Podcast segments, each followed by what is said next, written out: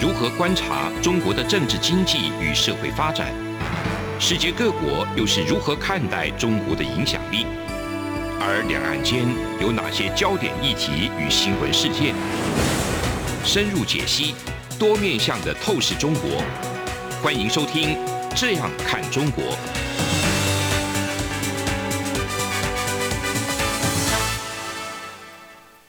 大家好，这里是央广的《这样看中国》，我是富察。今天是富察看时间，再跟台长继续讨论一种很独特的制度哦。这种制度呢，嗯、这个台长你没听过哈？伯吉列。对，我光看这三个字，你写“伯”是吉列，伯吉列就“伯”这个叫什么？勃发的“勃”，集集权的“集”，刚烈的“烈”。对，一看就是外来语翻译，而且很难念。没错，没错，没错。不过我看到后来就觉得比较好念了。因为叫改叫贝勒就好念。对，OK，那好，我们就讲说，伯吉列和贝勒是同样一个外来语的词，嗯、翻译成汉字变成两组汉字，嗯，一组叫伯吉列，一组叫贝勒。那贝勒就很清楚啊，贝勒爷嘛，对不对？啊，贝勒爷从小就是清代的满清的这个制度，也就是满清的贵族嘛，叫贝勒爷。那同时呢，这个贝勒爷呢，在女真国的建立的金国时代。它翻译成汉字不叫贝勒，叫做伯吉列，好，就是一个意思了。我相信大家就清楚了。那我们就要讨论的，就是说，在女真人从这个关外开始起家，逐步统治中国的过程当中，他这样一种贝勒制度，就是伯吉列制度，是如何演变的，如何变成一个中国人的政治制度啊？今天主要讨论这个过程。那可能要先跟我们介绍到底什么是伯吉列。好。伯吉列呢，当时翻译的这个汉字了，他的意思其实就是说，在这个女真人的第一代这个皇帝是叫做完颜阿骨打。完颜阿骨打，这个我们都听过。嗯、有有，我们课本有，那时候把这个字可以背起来，就觉得很厉害，好有韵律感。完颜阿骨打，而且还有还有。我以前一直把完颜阿骨打跟那个跟那个谁那个耶律阿保耶律阿保机搞混。我以前一直搞混这两个词，你怎么可以搞混？这个是你的祖宗。可是不，一个是契丹人，一个女真人。竟然 竟然我错认祖宗，开玩笑哈。好，总而言之，这个完颜阿骨打就是完颜家族女真人的这个部落呢，他们就是在建立政权的时候呢，他们当初采取的制度就叫伯吉列制度。嗯、哼这个制度呢，翻译成今天的话就是就是女真人的贵族议会制度，嗯，或者叫贵族长老共治制度，嗯，就是共同治理。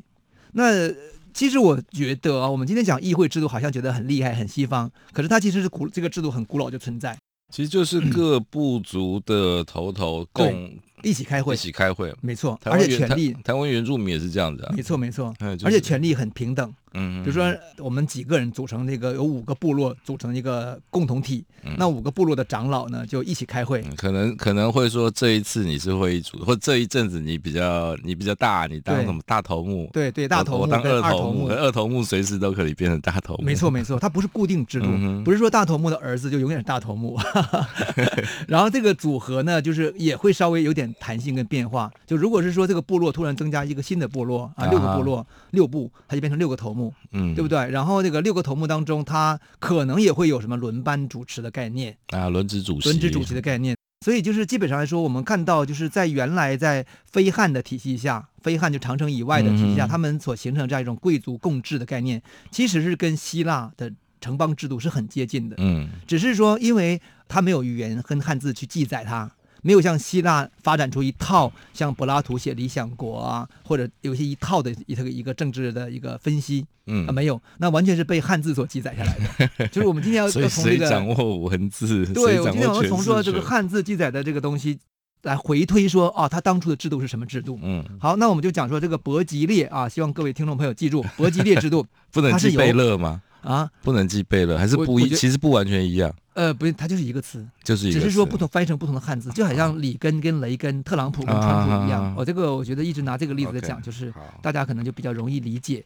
而且那个等到清代人哈满洲人入关以后呢，他们再去修修订《四库全书版》的一个《三朝北盟汇编》，三朝就是宋金辽嘛，嗯，也就是已经到清朝了，他们在修。宋金辽时代的史书时候呢，就把伯吉列这三个汉字改成贝勒了，也是你祖宗改的。对，就好像是说，将来我们这个呃，把大陆的这个文献，他谈的这个谈到这个特朗普三个字呢，我们觉得特朗普什么字搞不懂，改成川普好了。好，就这个道理哈。好，那我们回头回过头讲，就是这个伯吉列制度，它是一个高级的贵族的一个合议制，由他们来决定国家的大政方针啊，这样一种制度。所以呢，他们权力是很平等的。那我们就花点时间介绍这个伯吉列制度里面这些贵族长老的名字是什么？这段很难记啊、哦，可是我觉得还是要讲一下，大家比较清楚。好，第一个，那完颜阿骨打他是皇帝嘛？嗯，皇帝当然是按照汉语的说法来翻译了哈。他的呃满洲语的直接发音叫做都伯吉列。都伯吉列啊，伯吉列前面加一个都，OK。对，这个都写成汉字就是都城的都了。嗯、那可是它什么原来什么意思？我我觉得可能就是最高的伯吉列吧，啊，最高的首席伯吉列。首席伯吉列，对。好，那他的弟弟呢叫完颜吴乞买，好，这名字吴乞买，我觉得翻译成汉字就好难听。乞是乞求的乞，买是买卖的。其实我觉得汉字汉就是汉字在翻译国外的这些、呃、翻译这声音的时候，对。应该是最高潮的时候是翻英美德法，你看每用的字都是好字，没错呀，美德法美有德啊，有法律，然后 可是可是翻译这个北边的蛮族啊，南边的蛮族匈奴，就是用的字，包括你这个乞无乞买乞丐的乞，谁会把人家名字？叫起啊，对啊，嗯，啊，吴起买，吴阿古打是阿打，骨头的，等一下是是。是是，总而言之就是他不会用好的汉字，对不起，对，好，但是他在翻译这个制度的时候，他也没法用很难听的制度哈。你看，比如说他他弟弟叫叫完颜吴起买嘛，就是就是阿古打的弟弟呢，他是皇储，也就是说他们这个机构当中的议会制度当中呢，他的弟弟就已经决定好，你就是皇帝继承人，我阿古打去世以后呢，继承。这个位置就是你，就是我的弟弟，叫完颜乌齐迈。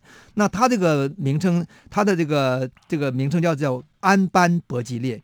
安班翻译成汉字安，反正怎么写我们不管了。安班伯吉列，接班的伯吉列。哎，好，就接班的伯吉列。OK，好，这是第二个伯吉列哈。那第三个这个议会小组的成员，他叫做国论伯吉列。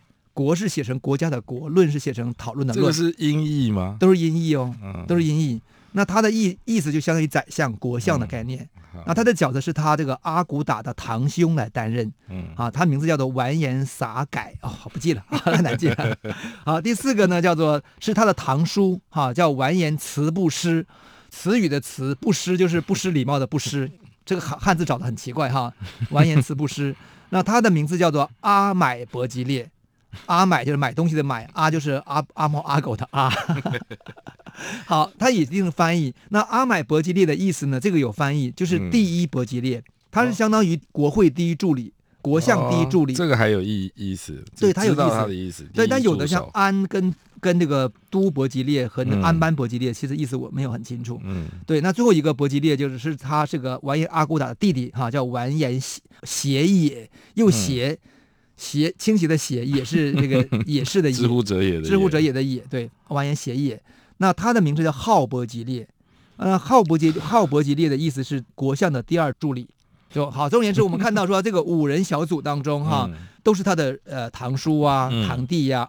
都是兄弟兄弟嘛，哈，兄弟堂兄，没有他没有他的儿子，没有儿子，OK，都是基本同代的，和他上一代的人，嗯，那共同构成一个议会管理体系，嗯，然后他们的这个权力呢是接近一致的，嗯，可能我觉得这个完颜阿骨打应该是相对比较高，至少在这个小组当中他是可能有更高的发言权，OK，但是其他四人一定可以制衡他，嗯，如果有不同意见，第一可以表达，第二是他们可能真的不光可以表达，而且可能真的是可以反对。嗯，对，这是我我们推测说，在这个伯吉列制度的我们从汉字所记载的早期的第一组这个议会小组当中所看到的情况，但是这个很快就发生变化哈。我们看到很快就是这个完颜阿骨打呢就要改变这个制度，所以我们看到史料是说，在一一五年一月的时候呢，就是这个完颜阿骨打就是已经称帝了嘛，称帝的话，其实他就已经。按照汉人的制度在在进行管理了，然后他一一五年的这个七月时候呢，他建立建立起这么一个议会制度，当然到了九月就发生了改组。那怎么改组的话，我们稍微休息一下再回来跟大家介绍。从两岸国际历史文化与财经等角度透视中国的《这样看中国》节目，每周一到周五晚间九点三十分到十点在中央广播电台播出。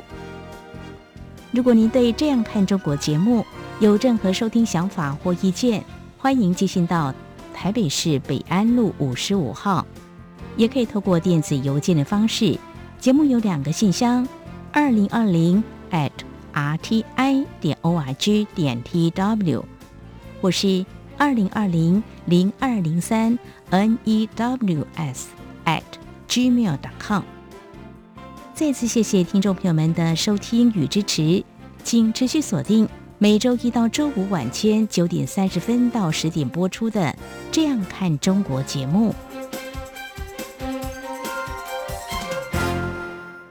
好，我们继续回来去聊这个伯吉列，也就是贝勒制度哈。那跟我一起讨论的是台长张正。然后这个伯吉列制度就是在完颜阿骨打他当政好的这个当年同年几个月，他其实就改写这个制度了，他就把这个五人小组变成六人小组，他增加了一个人。啊，这个人是他的堂叔，呃，他的堂叔叫做完颜阿离和满，那个满吗？那个读满吗？还是满蛮蛮汉的蛮哈？呃，总而言之就是很难记的名字，我们就不记了。嗯、那增加他堂叔的用意是因为这个堂叔很厉害，嗯，他在史料中记载，我看到是说他这个人是记忆力超强的，过目不忘。他说一般女真人当时是没有文字嘛，嗯，所以他在开会时候，他都是要用有一个人把他把事情都记住的。就是不像我们现在有会议记录，然 后过后可以翻查说啊，当年你说什么话，你说什么话，谁谁记得就算谁。对，不是问题是说他如果有人反对的话呢，他就靠这个人说不行，我记忆力最好，我清清楚楚记得你当初是这样讲的，你不是讲的是另外的话。那个我觉得有种证人的概念哈，所以呢，这个完颜这个阿离和满呢，就是他的叔叔呢，就被邀请进这个，对他不但可以记住。呃，当时会议的事情还可以记住他的他父辈祖辈的名字跟部族的来历，嗯、陈年旧事，反正总而言之，别人都忘了，他就能记住。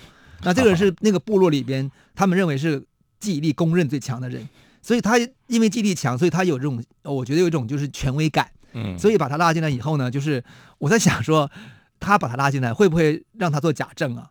就是说，我就说，我就记得你就是这样，你就你说你说的是 A 不是 B，然后你无法反驳，无法反驳，因为我有我有这个权威。有可能。不过我看到这一段的时候，我比较惊讶的，或者被提醒的是，如果当时的女真人还没有文字，对，就建立了金朝，超厉害的，超厉害。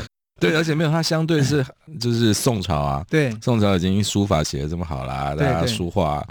呃，就是文明，所谓的文明很发达的样子，但是这个没有文字的惊人，你的祖先就建立了一个政权。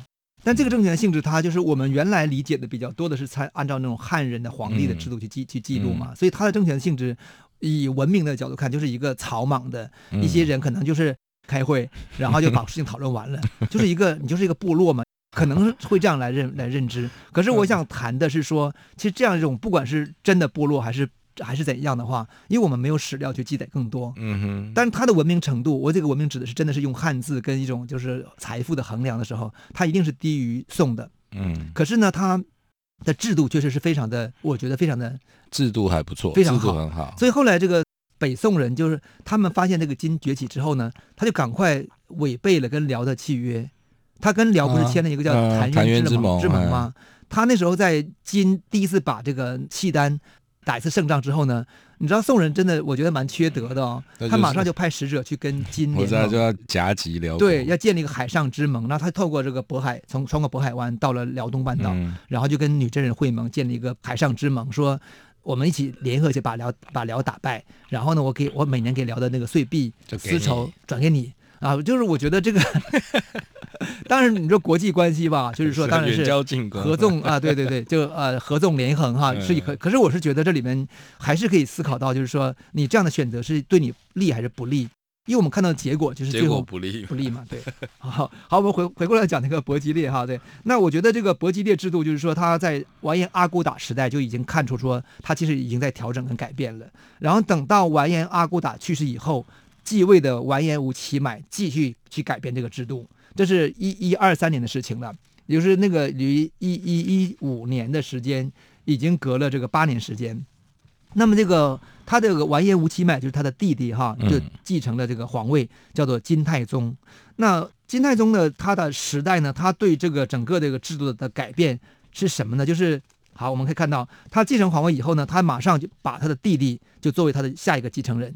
嗯哼，好，就是。可见当时的继承制度是基本是兄终弟及的，嗯、同辈中最有能力，不管是在军事判断力，还是实战经验，还是在其他方面都是最强的，而不是自己的幼小的儿子，对不对？啊，或者是他的叔叔也可以去把政权啊、呃、接过来接过来。总而言之呢，他就重新改组这个议会小组的人员，因为皇帝死了，那重新继位之后呢，那吴吴乞买的位置就让给别人啊，大致是这么一个过程。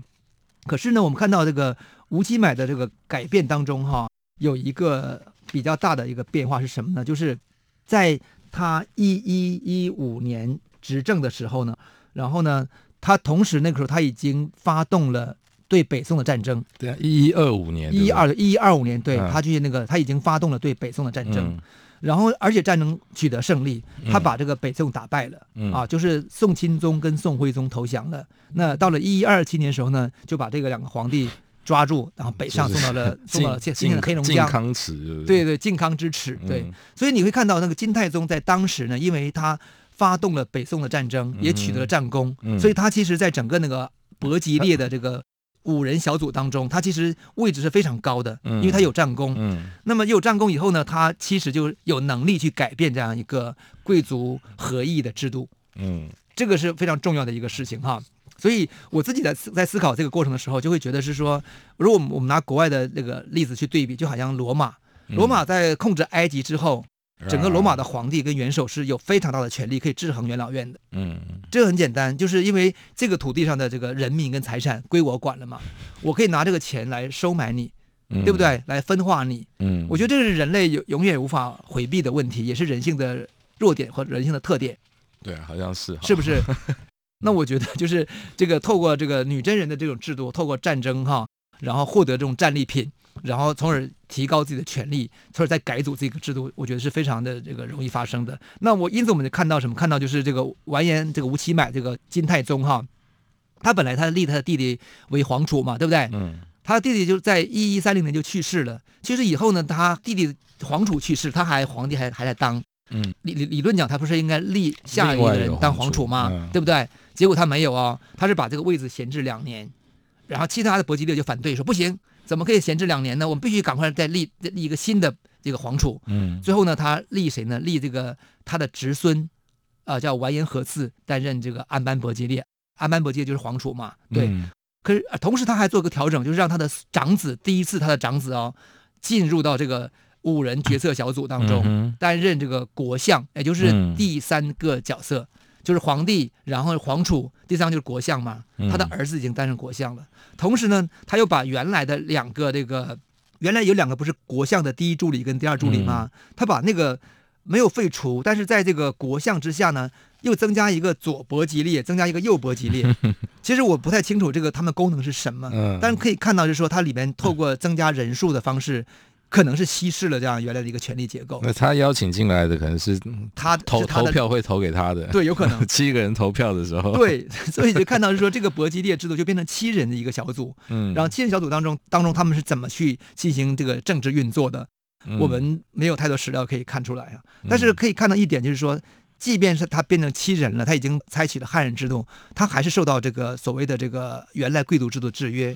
举个小例子，宋代无名氏有一个笔记里谈到说，有一次这个金太宗哈，他被违背誓言，他花了太多钱去打仗，于是呢，群臣呢就指责他背弃了这个誓盟，就把他扶到亭下去打了二十个廷杖二十下，然后打完之后呢，再扶上殿再谢罪。所以这个故事说明什么呢？说明就是它里面融合了原来贵族的制度跟融融合了汉族的制度。好，但是我们要稍微休息一下，再讲第三段。好。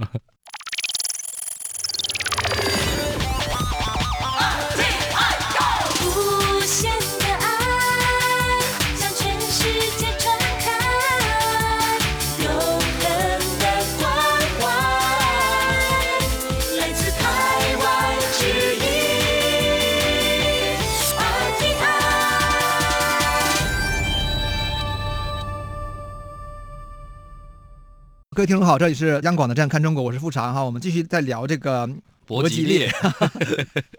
刚才我们有谈到那个故事哈，比较仓促，我再展开讲一下。就是我刚才跟台长有讨论说，到底是说这个金太宗哈，就吴乞买他违背了当初的他的那个贵族的盟誓，嗯、因此呢，他们被其他的这些伯吉列扶到庭下打了。廷杖二十下，这个真的蛮难想象，蛮难想象，对不对？哎就是、就是我们我们想象说，后来后世的皇帝当中，被大臣或者被其他人打二十个停杖，哪有这种事情啊？都是朱元璋他打那些那个大臣的屁股吗？直接杀了吧？对，直接杀头嘛？怎么可能反过来呢？这个想象就是这七个人理论上还是平等的，相对平等，就是七个好朋友。对啊，然后其中一个你你你说错话了，对，好，大家打你一顿。不过。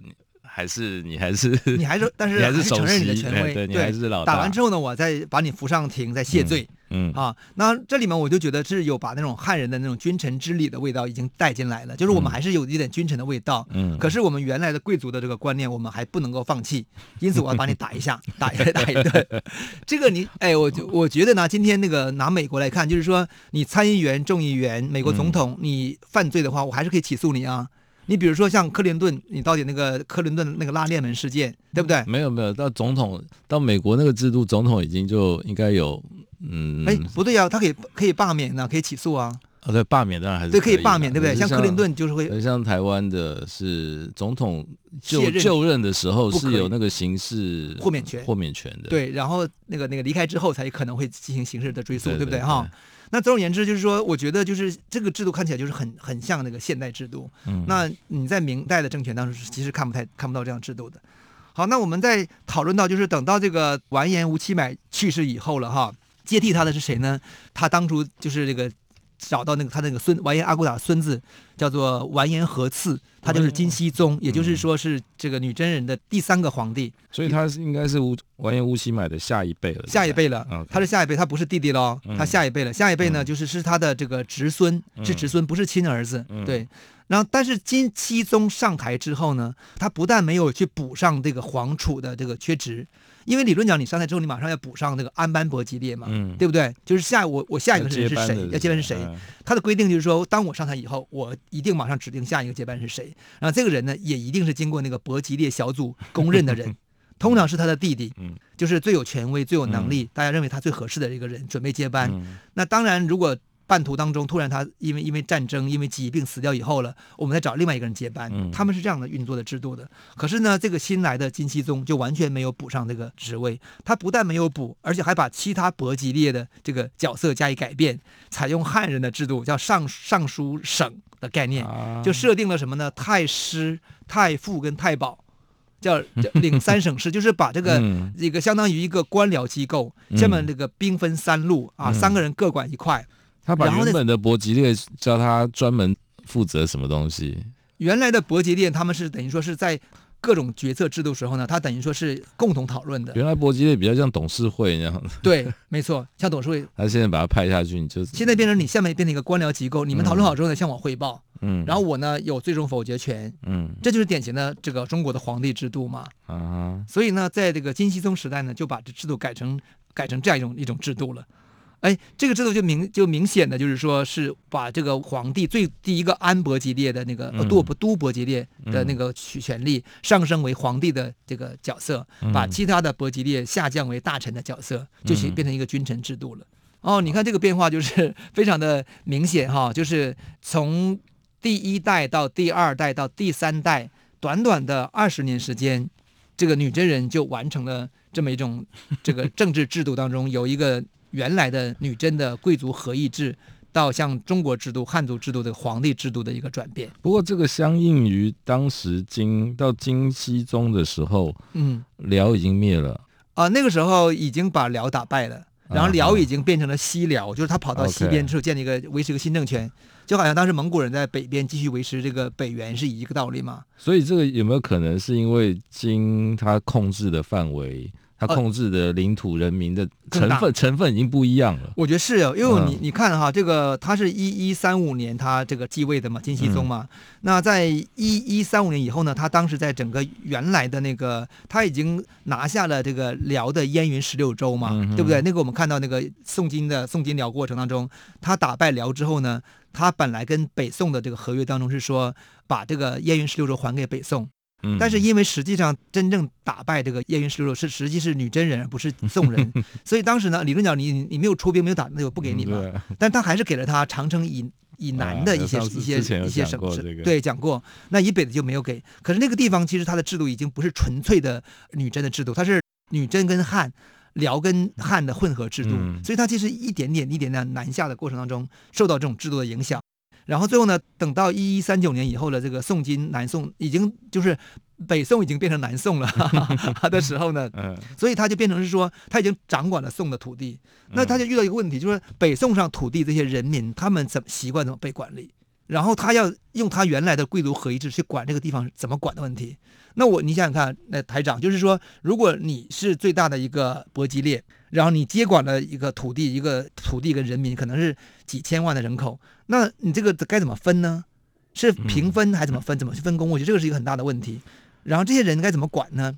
因为原来的贵族制度是说，我这个贵族，我下面有一块土地跟人民是我管的，嗯，然后我们共同构成一个议会制度。现在突然多出一大块。对这个，我觉得资源越拿越多之后，那个分配的问题的都伯吉列，就是其实不管叫什么名字，就那个，因为一开始进来，一开始获得这些人民啊、财产啊，对应该都属于这个。也不不知道该分谁，就是属于议会小组的，理论上属于议会小组。不过因为就像前面讲说，某个人的军功特别，他的战功非常的大，哎，被捧为英雄，所以他就开始有这个权利可以分配。那分配的时候，他可能就自己多留一点。对。就很很难。其实，所以你刚才讲的不没错，就是随着这个女真人逐渐往南推移，控制了北宋的土地之后，他越来越发生原来自己的宪法制度很难处理北宋的问题。那还有一点就是，我觉得北宋的这些人民和他们习惯已经习惯被皇帝管理，他有一个庞大的官僚体系运作，而且这个体系呢，确实对于一个新皇帝是有好处的。所以这个金熙宗就自然而然就被诱惑过去，然后就更多采取汉人制度。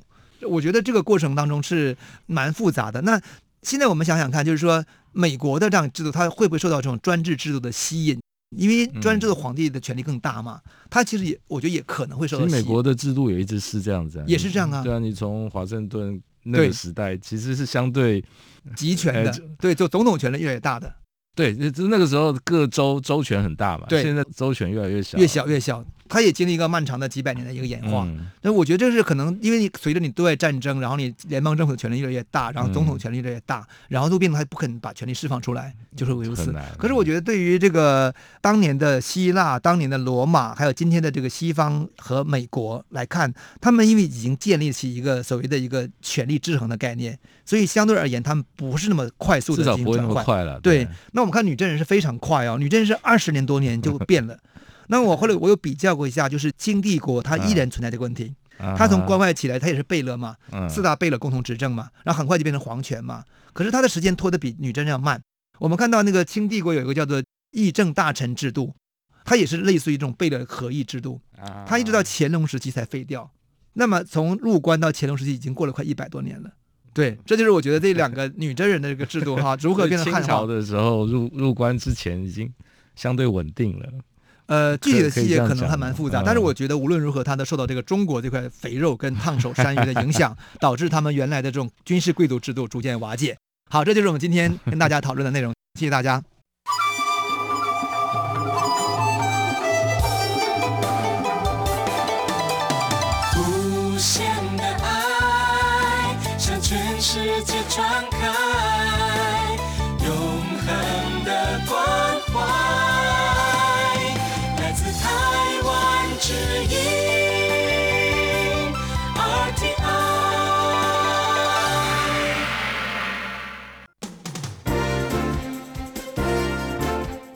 两岸、国际、历史、文化与财经等角度透视中国的《这样看中国》节目，每周一到周五晚间九点三十分到十点在中央广播电台播出。如果您对《这样看中国》节目有任何收听想法或意见，欢迎寄信到台北市北安路五十五号，也可以透过电子邮件的方式。节目有两个信箱：二零二零 at。R t i 点 o r g 点 t w，或是二零二零零二零三 n e w s at gmail.com。再次谢谢听众朋友们的收听与支持，请持续锁定每周一到周五晚间九点三十分到十点播出的《这样看中国》节目。